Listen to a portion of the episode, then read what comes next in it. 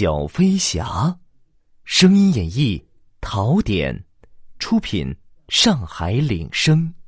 Listen，领声。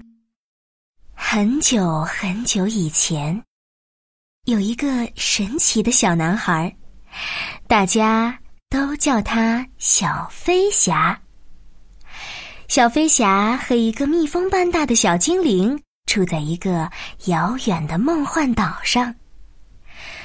梦幻岛是一个神奇的地方，住在那里的孩子永远长不大。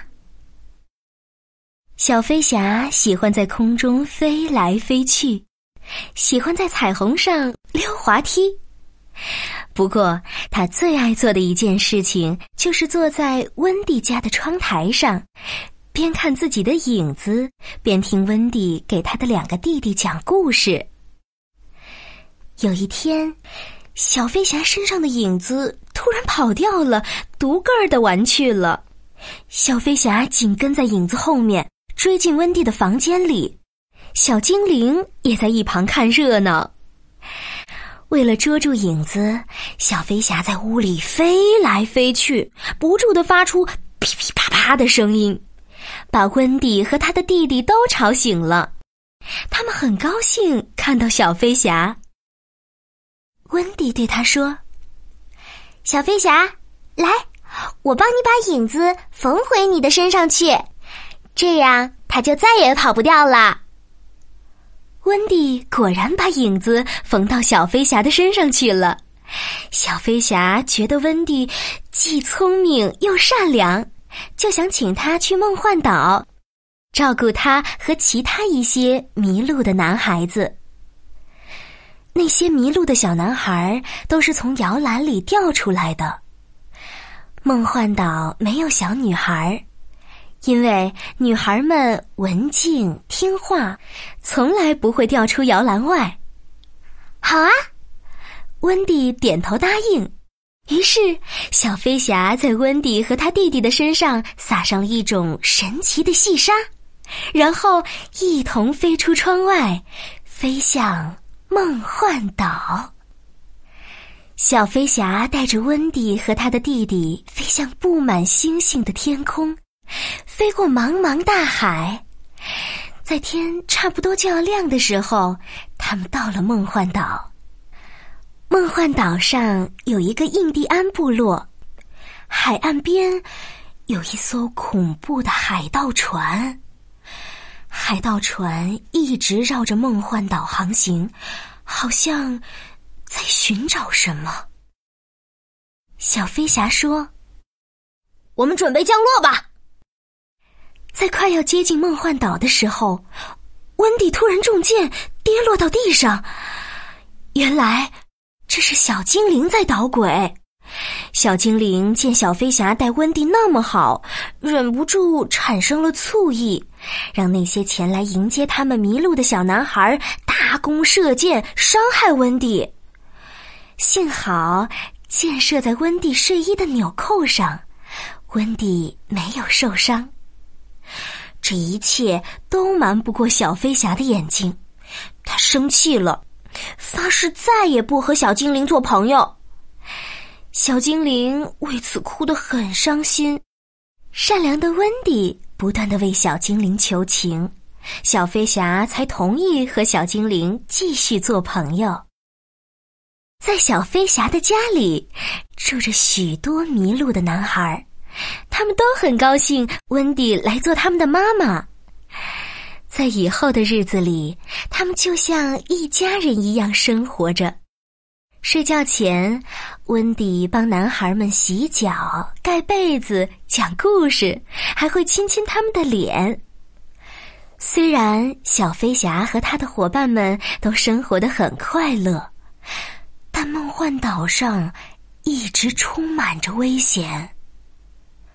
在岛上，迷路的男孩经常和印第安人玩骑马打仗的游戏。这种游戏很好玩，也很刺激，但从来不会有人受伤。可是，海盗们就不这么玩了。有一次，他们的船长霍克抓走了印第安人的公主，把她丢在一块岩石上，打算让涨潮时的海水淹死她。小飞侠却挺身而出，救走了公主。为此，霍克船长很生气，他决定要报复小飞侠。温蒂和他的弟弟开始想家了。温蒂把家的温暖和重要告诉那些迷路的小男孩，小男孩们也决定要回家了。温蒂问小飞侠：“你跟我们一块儿走好吗？”小飞侠摇摇头说：“不，我要留在梦幻岛上。”当温迪和一群男孩依依不舍的告别小飞侠。没走多远，就被海盗们抓住了，并且还被他们装进了臭烘烘的麻袋里。霍克船长急匆匆地赶往小飞侠的家，在小飞侠的茶杯里加进了几滴毒液，打算毒死他。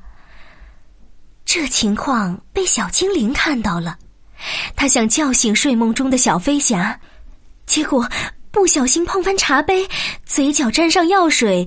中毒昏过去了。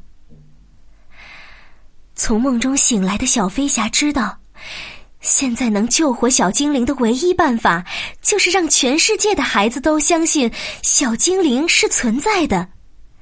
于是他朝着远方大声说：“如果你们相信小精灵的存在，就请你们拍拍手。”这个晚上，全世界的孩子。都在梦中听到了小飞侠的话，一时间，掌声震天动地，小精灵活过来了。小飞侠和小精灵一路飞翔着去营救孩子们。远远的，他们看到了那艘海盗船，小飞侠跳上船去，勇敢的和海盗们展开战斗。小精灵趁机来到船后，解开了绑在温蒂身上的绳子，其他孩子身上的绳子也被小精灵一一解开了。